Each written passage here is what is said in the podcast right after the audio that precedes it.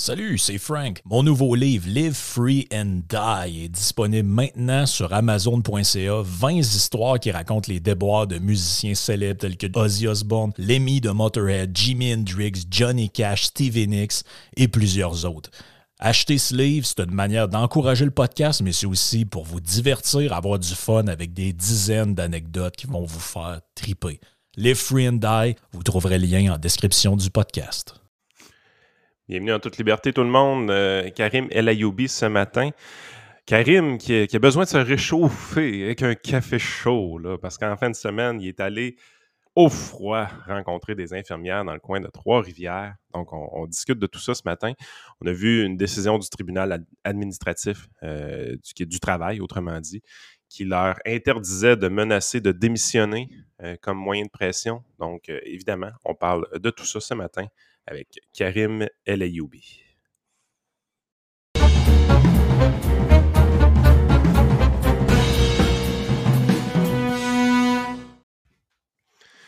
Donc, bon matin, Karim. Puis, réchauffer un petit peu. bon matin, Yann. Oui, oui, je réchauffé. Il faisait quand même assez froid hier pendant la manifestation, en effet. Mais euh, bon, c'était quand, quand même pour une bonne cause. Puis, je suis content que euh, d'être allé. Je me suis présenté en personne parce que ça, ça donnait que j'étais quand même pas loin. J'étais, euh, j'étais au, Mont-Saint-Hilaire chez, chez des membres de ma famille. samedi, la manifestation avait lieu dimanche, donc j'étais à peu près une quarantaine de minutes de route. on est allé avec quelques infirmières que je connaissais aussi pour, pour faire un peu un résumé, si on veut faire une généalogie un peu rapide de, tout ça. C'était quoi exactement cette, manifestation-là? Bien, euh, c'est la FIC, OK? Donc, euh, euh, qui manifestait, donc globalement, des infirmiers, des infirmières qui manifestaient contre, puis là, je les, cite selon les, articles que je t'ai envoyés il répétait beaucoup le, le, même message également là-bas, contre la gestion désorganisée du travail du CIUS de la Mauricie, du MCQ, au lendemain d'un jugement euh, du tribunal administratif du travail. Bon, on va faire un peu de nomenclature ici. on dit beaucoup CIS, CIUS. Des fois, les, gens ne savent pas nécessairement c'est quoi. C'est quoi un CIS? Un CIS, c'est un centre intégré de santé et de services sociaux. Un CIUS, c'est quoi? C'est un centre intégré universitaire de santé et de services sociaux. MCQ, c'est quoi? C'est Mauricie euh, et Centre du Québec. Donc, il manifestait contre le centre universitaire euh, le Centre intégré universitaire de santé et de services sociaux de la Mauricie et du Centre du Québec.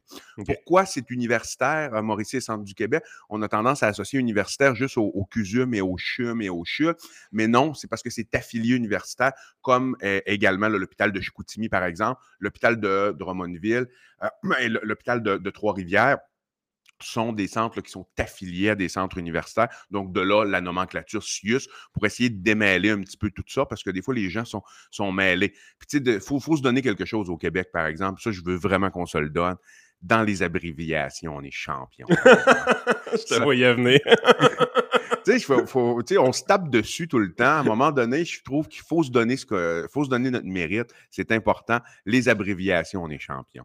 Bon, farce à part, euh, elle manifestait sur plusieurs points, OK? Euh, puis moi, je, suis allé pour prendre le pouls un peu, puis euh, également parce qu'il y a une des recommandations, il y a une des, de leur requête, OK? de la raison pour laquelle elles manifestent. Euh, pour laquelle je, et c'est le nerf de la guerre en soi. Je ne dis pas que je suis d'accord avec tout, tout, tous les points. Là. Et tu, tu peux aller dans une manifestation puis afficher ta solidarité pour des collègues infirmiers, infirmières, sans nécessairement appuyer 100% des points qu'ils demandent. Cependant, le, donc, le, mais le fond, je l'appuie fortement. Pourquoi?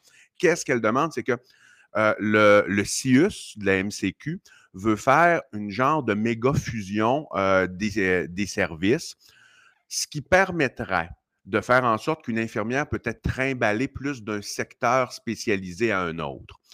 Et ça, elle, elle trouve ça dangereux et elle, elle revendique fortement contre ça. Ça, je suis tout à fait en accord. Parce qu'il faut se rappeler, on est en 2023. OK? La science a évolué beaucoup depuis les 20 dernières années en médecine, on a spécialisé beaucoup. Ça s'est beaucoup, beaucoup spécialisé. C'est-à-dire, même, euh, on n'est plus à l'époque, par exemple, de l'infirmière et du médecin omnipraticien qui va faire urgence, soins intensifs, obstétrique, santé mentale, tout ça. Même dans la pratique générale, tu te spécialises à quelque part parce que ça devient dangereux à quelque part. Je vais juste te donner un exemple en médecine. Tu ne peux pas prendre un médecin qui ça fait 10 ans qui est euh, uniquement au CLSC et le catapulter à l'urgence. Jamais il va accepter ça. Et euh, ça serait dangereux pour, pour sa pratique professionnelle à lui-même. Et ça serait dangereux également pour les, les patients. Avec les infirmières, avec les médecins, on respecte beaucoup plus ça. Avec les infirmières, on a tendance à moins le respecter. Et aussi, elles, elles ont besoin de se spécialiser, elles ont besoin de gagner une expertise. C'est-à-dire, une infirmière en psychiatrie va développer une, expertise très particulière pour dealer avec des patients qui ont des troubles de santé mentale, des troubles de personnalité sévère, euh, la contention chimique, la contention physique, etc. Euh, en cardiologie, les infirmières sont capables de lire des bandes de rythme et déterminer si tu fais une arythmie et aviser rapidement le cardiologue si tu fais une arythmie. Donc, les, skills sont très, très, très différents. En salle d'opération, c'est le même principe. Les skills sont très différents. Donc, le, cœur de cette revendication-là, c'est de faire en sorte que cette fusion de, services n'aille pas ultimement faire en sorte qu'elles vont être trimballées d'un côté et de l'autre. Et euh, bon, ça, c'est vraiment le cœur de la revendication que j'appuie tout à fait. De toute façon, à la base, une fusion comme ça, moi, ça sonne tout de suite une forme de centralisation. On n'est pas en train de décentraliser, on est en train de centraliser encore plus.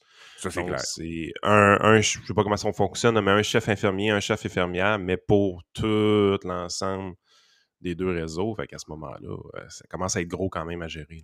Exactement. Ben, le, un, un CIS, un CIUS, de par sa nature, c'est une euh, c'est un organisme centralisateur. Je veux dire, il est créé, il est centralisateur de par sa propre nature.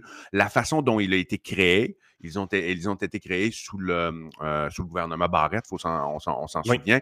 Ils ont été créés de, par une nature centralisatrice. Donc, lorsque vous avez une entité au départ, elle est créée pour quelque chose ne lui demandez pas de faire autre chose. Je veux dire, la, base même de sa structure est de centraliser. Donc, vous voyez, il y a un réflexe et il y a de la bonne volonté. Moi, quand je, quand je regarde un peu qu'est-ce que le CIUS de la MCQ, quel est leur endpoint, qu'est-ce qu'ils veulent en bout de ligne, euh, ils ne veulent pas des mauvais soins aux patients et ils veulent ben pas des mauvaises conditions de travail. Ils veulent des bonnes conditions de travail pour les infirmières et ils veulent des bons soins aux patients. Mais leur nature même, leur façon de fonctionner, euh, permet très difficilement de créer les, euh, euh, les, ingrédients gagnants afin d'avoir une décentralisation du réseau. Et là, qu'est-ce que, pourquoi le CIUS est allé devant le tribunal administratif du travail? C'est suite à ça qu'il y a eu une manifestation. Le, parce que il y a eu des menaces de démission. Il y a des infirmières qui ont démissionné et il y a eu des menaces de démission en bloc. Et selon euh, selon le, le de la MCQ, il y avait euh, des, euh, un encouragement de la FIC, de façon soit directe, soit indirecte, à ce que les infirmières démissionnent en bloc afin de faire moyen de pression. Et là, la juge Myriam Bédard s'est prononcée en défaveur. Elle a cassé ça complètement en ordonnant aux infirmières qui avaient démissionné de reprendre leurs fonctions jusqu'à ce que euh, la prochaine entente soit signée. Je crois que c'est euh, fin mars ou, ou, début avril, quelque chose comme ça. Je pense que c'est fin, mars que la prochaine convention collective soit signée. Et elle a ordonné également de ne, aux infirmières de ne, pas, de ne plus démissionner jusqu'à la prochaine convention collective et voir quelles sont les, les, la, nouvelle convention qui a été euh, signée. On parlait-tu de euh, démission, juste, juste pour comprendre, parce que là, nous autres, on est là, on est à l'extérieur de tout ça, on sait à moitié comment ça marche un hôpital. Puis là, on regarde ça, puis on dit, à peu, là, ils, démissionnent, là, ils se font interdire de démissionner, donc ils rentrent au travail forcé. Là, tu es là, tu te dis, ouais, c'est on, est au Québec en 2023, là, c'est, ça marche. Est-ce que c'était des fausses démissions? Genre, est-ce qu'on démissionnait, mais deux semaines après, on revenait travailler puis on n'avait pas perdu d'ancienneté? Comment ça fonctionnait, ces démissions-là, exactement? Euh, sur, la question de la perte d'ancienneté, par exemple, ça, je ne pourrais pas te répondre. C'est un, très, un très bon point. Ça, je ne pourrais pas te répondre. Faudrait, euh, faudrait regarder là, avec les responsables de la FIC. Euh, cependant, sur le principe de démission en bloc comme tel, moi aussi, ça m'avait choqué au départ. Ça existe en médecine aussi, OK? Ça existe à peu près dans tous les soins d'urgence. Ça existe pour les policiers, ça existe pour les pompiers. Cette loi-là existe. Là. C'est-à-dire, puis euh, euh, j'ai vérifié un peu, et elle n'existe pas juste au Québec, elle existe au Canada également. Tu n'as pas le droit de faire de la grève, mais généralement, par contre, on te donne un droit à l'arbitrage ou des choses comme ça. Oui, ben c'est ça. Ben, ou si tu fais, si tu fais la grève, ouais, c'est en plein ça parce que c'est. Euh, ou si tu le fais, il faut que tu t'assures qu'il y ait suffisamment de personnel pour couvrir les listes de garde. Je vais juste te donner un exemple. moi, de mon côté, ça va encore plus loin. C'est-à-dire, je n'ai même pas le droit de démissionner à titre individuel le, DSP, OK? Même si ce n'est pas une démission en bloc, DSP, c'est-à-dire le directeur des services professionnels, tant et aussi longtemps que je n'ai pas fini mon contrat, d'habitude, je le signe aux deux ans, il peut m'obliger à rester. OK? Puis au début, ça me choquait énormément. Puis je disais, mais c'est quoi ce système-là? Puis en y réfléchissant un petit peu plus, dans le contexte où c'est des soins d'urgence, c'est sûr que tu te dis, ben là, tu n'es plus dans une profession vraiment libérale, tu n'es plus un vrai travailleur autonome, ça n'a pas d'allure oui, d'un certain côté, sauf que d'un autre côté, si tu es des travailleurs en soins, en soins urgents, entre guillemets, et tu vas faire des démissions en bloc, tu peux vraiment mettre la, population en danger. Tu trop de contrôle. Exactement. Et là, tu peux tenir une société en otage. C'est pour éviter qu'un groupe d'individus comme soit des médecins, soit des infirmières, soit des policiers, soit des pompiers puissent tenir, entre guillemets, une, société ou euh, une ville, un groupe ou un sous-groupe en otage. C'est un peu pour, pour éviter ça, mais c'est supposé d'être fait dans la, la, décision de la juge ici. Ben, comment je peux dire? Moi, je, je blâme plus le, le, le, comment je peux dire, le, le comment je peux dire, l'appareil ultra centralisateur, le gouvernement, euh, le, le CIUS qui est, un, qui, est un appareil créé par le gouvernement. Je blâme plus ça qui est, qui est la cause de ce qui a fait en sorte que les infirmières ont menacé de, démissionner en bloc et certaines ont démissionné, que la juge en question, parce qu'elle elle applique, elle applique la loi à la juge en réalité. Oui, puis la loi n'est pas là pour rien, parce que si on n'avait pas cette loi-là, on pourrait penser qu'il y aurait plus souvent des grèves d'infirmières, par exemple, puis qui en profiteraient pour aller chercher des conditions de travail pas nécessairement méritées, juste parce que sont tellement un endroit névralgique qui tiendrait trop facilement la population en otage. la population se retournerait toujours vers le gouvernement et leur dirait donnez-leur ce qu'ils veulent. Euh, fait que ces lois-là sont là pour balancer ça d'une certaine façon. Fait qu'il ne faut pas penser qu'il n'y aurait pas d'abus syndical euh, de ce côté-là. Euh, donc, je pense que tu as raison quand même. C'est vrai que la décision de la juge, c'est pas ici la problématique. Le fait qu'on est en problématique, en fait, c'est qu'encore, on est dans un mouvement de centralisation des pouvoirs à l'intérieur même des ministères qui sont déjà eux-mêmes extrêmement centralisés. À un moment donné, je pense qu'on a fait la démonstration que ça ne marchait pas, cette centralisation-là. Je veux dire, si on met plus d'infirmières ensemble pour distribuer les corps, ça va être encore plus le bordel que c'est actuellement. Vraiment, on en a parlé dans d'autres chroniques les autres semaines. Ce qui fonctionne bien, c'est quand les équipes sont relativement petites, puis qu'on est capable de se parler à l'intérieur de cette équipe-là, puis qu'on enlève le principe d'ancienneté pour la répartition des horaires, puis qu'on discute. Ah, moi, j'aimerais ça prendre telle fin de semaine, j'aimerais ça prendre telle semaine de vacances l'été. Y a-t-il quelqu'un qui peut m'accommoder? Choses comme ça. C'est de même que ça devrait fonctionner. Mais on, tend encore du mauvais côté de l'équation de la, centralisation ici. Oui, absolument. Et tu sais, on le voit un peu, euh, on le voit un peu, on fait juste, on a juste à regarder de l'autre côté de la chaîne en médecine, par exemple. On n'a à peu près pas ce problème de liste de garde. Là, elles sont toujours remplies, nos listes de garde. Lorsque tu as des bris de service en raison de listes de garde qui ne sont pas remplies par des médecins, je ne te dis pas que ça n'existe pas, mais c'est beaucoup plus anecdotique comme tel en raison du fait que c'est pas quelqu'un dans le CIUS qui décide euh, l'horaire de garde. Moi, la, personne qui décide l'horaire de garde, euh, je peux le texter euh, tout de suite pour y dire que le mois prochain, telle fin de semaine, je peux pas, mais la fin de semaine, le mois d'après, aucun problème. C'est on, on, fonctionne vraiment de cette façon-là. Puis si ça fait pas ton affaire, ben à un moment donné, s'il y en a un qui abuse et qui ne veut jamais rien faire de fin de semaine, ben, il est très mal vu par, la, par l'équipe. C'est une plus petite équipe, donc à un moment donné, il est gêné, puis il se dit Bon, je vais, je vais, en, faire plus.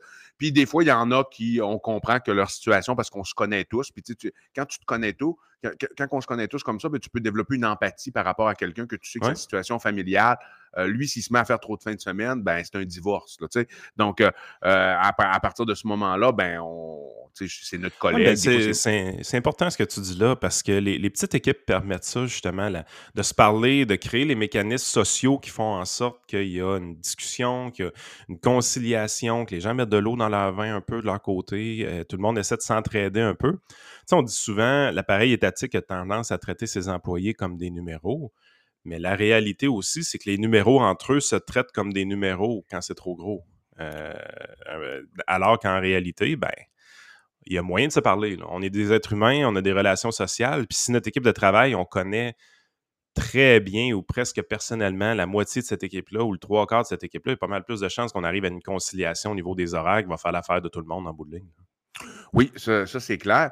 Puis on peut même faire le parallèle avec ce qu'on avait discuté la semaine dernière, Yann, c'est-à-dire Ici, on voit également qu'on a des, euh, des négociations syndicales qui devraient s'appliquer beaucoup plus sur le terrain, beaucoup plus au niveau d'un hôpital précis euh, qu'à la grandeur de la province. Et ça, ça pourrait aider énormément. Donc, quand on parle de décentralisation, de décentraliser, puis tu avais apporté ce point-là, puis je trouve que c'est quand même, quand même très intéressant. Tu pourrais vraiment éviter beaucoup, beaucoup, beaucoup de problèmes parce que les réalités sont tellement différentes ici. Euh, puis, euh, écoute, euh, ben, donc. L'accueil euh, du Parti conservateur du Québec avec les infirmières, avec le syndicat, comment c'était? Parce que c'est quand même le syndicat qui vous a demandé de vous présenter sur place. Ben, en, ah, ben, en réalité, c'est plus, c'est plus nuancé que ça. C'est que on a, comment je peux dire, c'est pas une demande officielle comme telle des syndicats, mais on a des gens, des militants du parti qui sont des infirmières, on en a plusieurs, qui connaissent des, les, les, les hauts placés de, des hauts placés de la FIC. Et suite à ça, on, euh, on, a eu comme je dirais, une, euh, une, invitation, mais par la bande, pas une invitation officielle, de médiatique, tout ça. Donc, on est, on est allé, c'est sûr que ben, moi, je suis allé, c'était moi qui était le, le, le, le porte-parole comme tel. c'est sûr que on est. les, les, syndicats, de façon générale, ont une réticence à notre égard. Même lorsque, parce qu'on s'entend là, syndicats, conservateurs, même si on les appuie sur certaines choses, comme euh, il n'y avait pas d'autres partis politiques qui étaient présents, il, y avait ah seulement, il, y avait, il y avait seulement le nôtre. Puis euh, nous, tu sais, je veux dire, on les a appuyés pour le TSO, on les a appuyés maintenant pour ces revendications-là mais ils ont toujours tendance à penser, il y a cette pensée, puis on voit, il y a une méfiance naturelle. Il y a vraiment, il y a vraiment une méfiance naturelle lorsqu'on lorsqu'on se présente, lorsqu'on leur parle. Tu le vois à travers leurs yeux comme un genre de voile. Tu vois, il y a comme il y a, quelque chose. Tu sais, c'est pas comme si Québec solidaire arrive. on s'entend. Euh, Québec solidaire, automatiquement, ils savent qu'ils sont de leur bord. Nous, on n'est pas de leur bord sur tout. Mais par contre, on a l'honnêteté intellectuelle lorsqu'on se rend compte que c'est important leur revendication. Puis nous, on veut pas, on veut pas abattre les syndicats, pas du tout.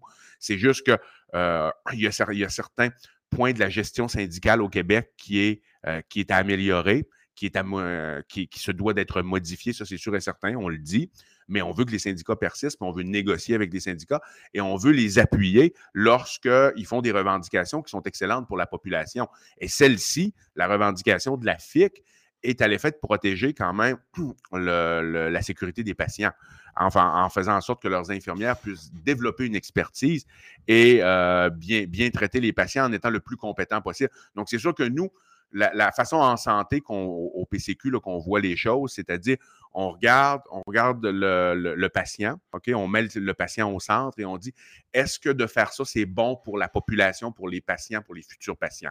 C'est un peu, c'est vraiment la base de la réflexion. Puis c'est un peu cette réflexion-là que moi j'ai voulu amener. Puis Eric est tout à fait d'accord avec ah, ça. C'est la, bonne chose à faire, Karim. Tu à un moment donné, ça, finit toujours en dans quelle équipe tu joues, est-ce qu'on est dans la même équipe, oui ou non? Puis là, ça doit être un appui indéfectible si tu es dans mon équipe, ainsi de suite. La réalité, c'est que je suis quand même surpris que Québec solidaire soit pas là parce que généralement, ils ont tendance à avoir un appui indéfectible des syndicats et envers les syndicats. Donc, de voir qu'ils n'étaient pas à la manifestation, c'est quand même spécial euh, d'une certaine façon. Ben, je ne les ai pas vus, en tout cas. Je les ai... OK, peut-être qu'ils étaient là. Euh, mais l'idée derrière ça, c'est de dire mais est-ce que tu es obligé d'appuyer toutes les revendications? La réponse est non. Euh, justement, d'arriver puis de montrer que, OK, ça, on est d'accord, ça, on est d'accord, ça, non, on n'est pas d'accord avec vous, puis ça s'exprime, ça se discute. Puis à la limite, on n'est pas en train de donner un appui inconditionnel de toute façon. C'est correct. Puis tout le monde bénéficie un peu de cette affaire-là parce que définitivement, le gouvernement ne sera pas là. On comprend, c'est lui qui est en conflit, si on veut, euh, avec ses employés. Mais de l'autre côté, les partis d'opposition, euh, c'est eux qui vont donner des haut-parleurs à ces revendications-là.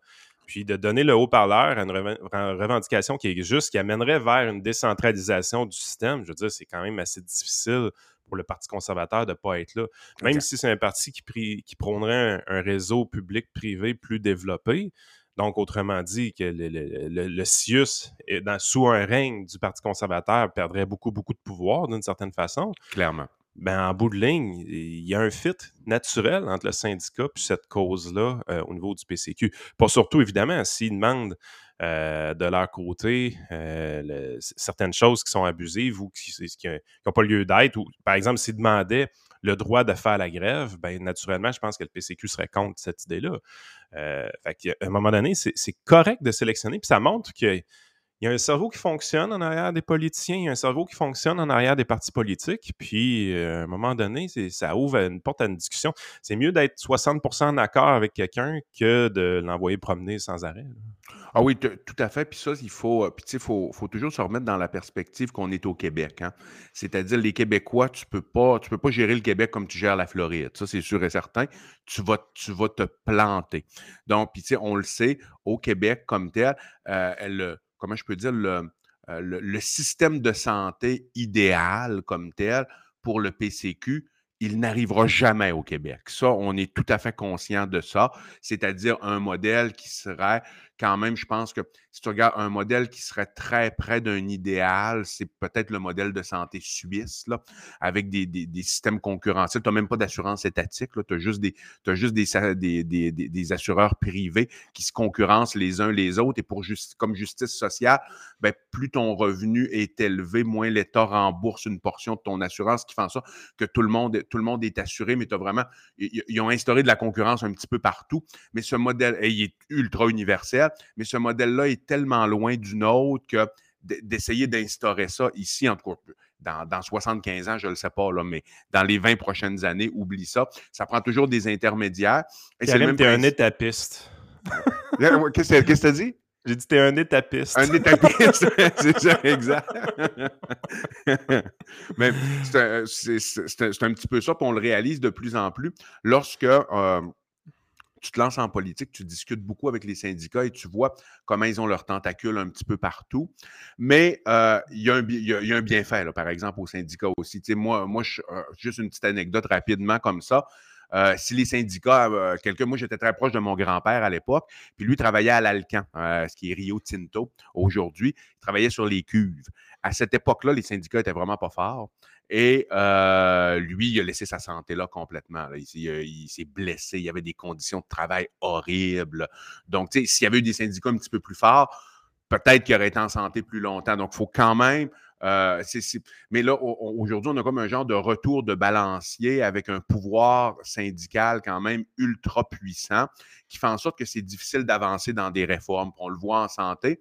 Et la prochaine une, chose une chose qui pourrait être faite, par exemple, juste au niveau syndical, euh, sans changer le modèle, on garde exactement le même système de santé, sauf qu'on force les syndicats de boutiques à gérer, non pas avec le CIUS, non pas avec le gouvernement, mais avec leur établissement. Juste ça. Euh, les, infirmières qui travaillent dans un CLSC, vous négociez avec le CLSC. Ça changerait complètement le mode euh, de, négociation qu'on vit présentement. ça instaurerait même une compétition au niveau du réseau public lui-même sans avoir l'aide du privé, imaginez. Mais euh, on n'est pas là. la négociation au niveau provincial est vraiment là, one size fits all. Donc, les revendications des infirmières de Montréal sont en tout point pareilles que celles de la Gaspésie un moment donné, t'es là, tu dis, ouais, t'as peu, C'est pas le même rythme de vie vivre à Montréal puis en Gaspésie. Est-ce qu'on a besoin des mêmes salaires aux deux places, des choses comme ça? Peut-être qu'en bout de ligne, on a besoin des salaires plus hauts en Gaspésie pour attirer plus de monde. Exact. Exact, mais ça, le, mais ça, le marché est capable de le gérer. C'est ça, c'est, ça qui arrive, c'est que le, marché est en mesure de le gérer. Puis quand tu décentralises ta, négociation, ben, de, facto, tu vas, si tu en manques à quelque part, tu vas augmenter les salaires pour les attirer ou euh, tu vas avoir d'autres types d'incitatifs. Mais ça, c'est un bon point qui t'amène, c'est que moi, je pense qu'à la limite, avec la concurrence du réseau privé, ça va être plus facile d'en arriver à euh, faire en sorte qu'il y ait des négociations qui se fassent beaucoup plus sur place, beaucoup plus avec les établissements. Je pense que ça va être plus facile de cette façon-là. Euh, parce que dans le réseau public comme tel, de convaincre les syndicats de faire ce que tu viens de dire, si tu es capable de le faire, là, es un, je veux dire, on t'envoie. Je pense qu'on t'envoie négociateur dans la bande de Gaza. Là. Je comprends le point. C'est quand même, ça, c'est quand même assez difficile.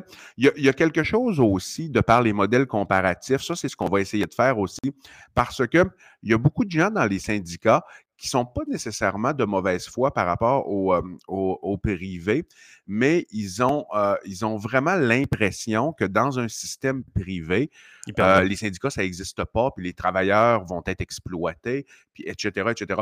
Ce qui n'est pas le cas la prochaine étape, c'est de montrer des, des, des, euh, euh, modèles euh, comparatifs. Par exemple, modèle de quelle façon en Suisse les, syndicats, l'équivalent des syndicats fonctionne. De quelle façon en Suède, au sein du système de santé, l'équivalent des syndicats fonctionne. Il y a quand même, dans ces pays-là, je te donne un exemple, dans plusieurs pays européens, entre autres les pays scandinaves, euh, tu n'as pas le droit de travailler, les syndicats peuvent être quand même assez forts. Tu n'as pas le droit de travailler plus qu'un euh, en santé, plus que tel nombre d'heures. Parce qu'il y a des études qui sont sorties qui démontrent qu'après, par exemple, X nombre d'heures travaillées, soit dans une semaine, soit euh, un 24 heures faites ou un 16 heures faites, ils te font passer des tests psychométriques et on se, c'est des études euh, américaines en passant.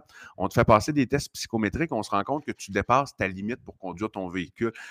ton niveau de vigilance n'est pas mieux que quelqu'un qui sera à 0,08 d'alcool, par exemple. Et suite à ça, tu as euh, une interdiction pour certains travailleurs de la santé de travailler plus que tel nombre d'heures. Donc, tu punches, puis après ça, tu ne peux plus travailler. Donc, pour montrer que même dans ces pays. Un, un logbook pour les infirmières, comme les camionneurs.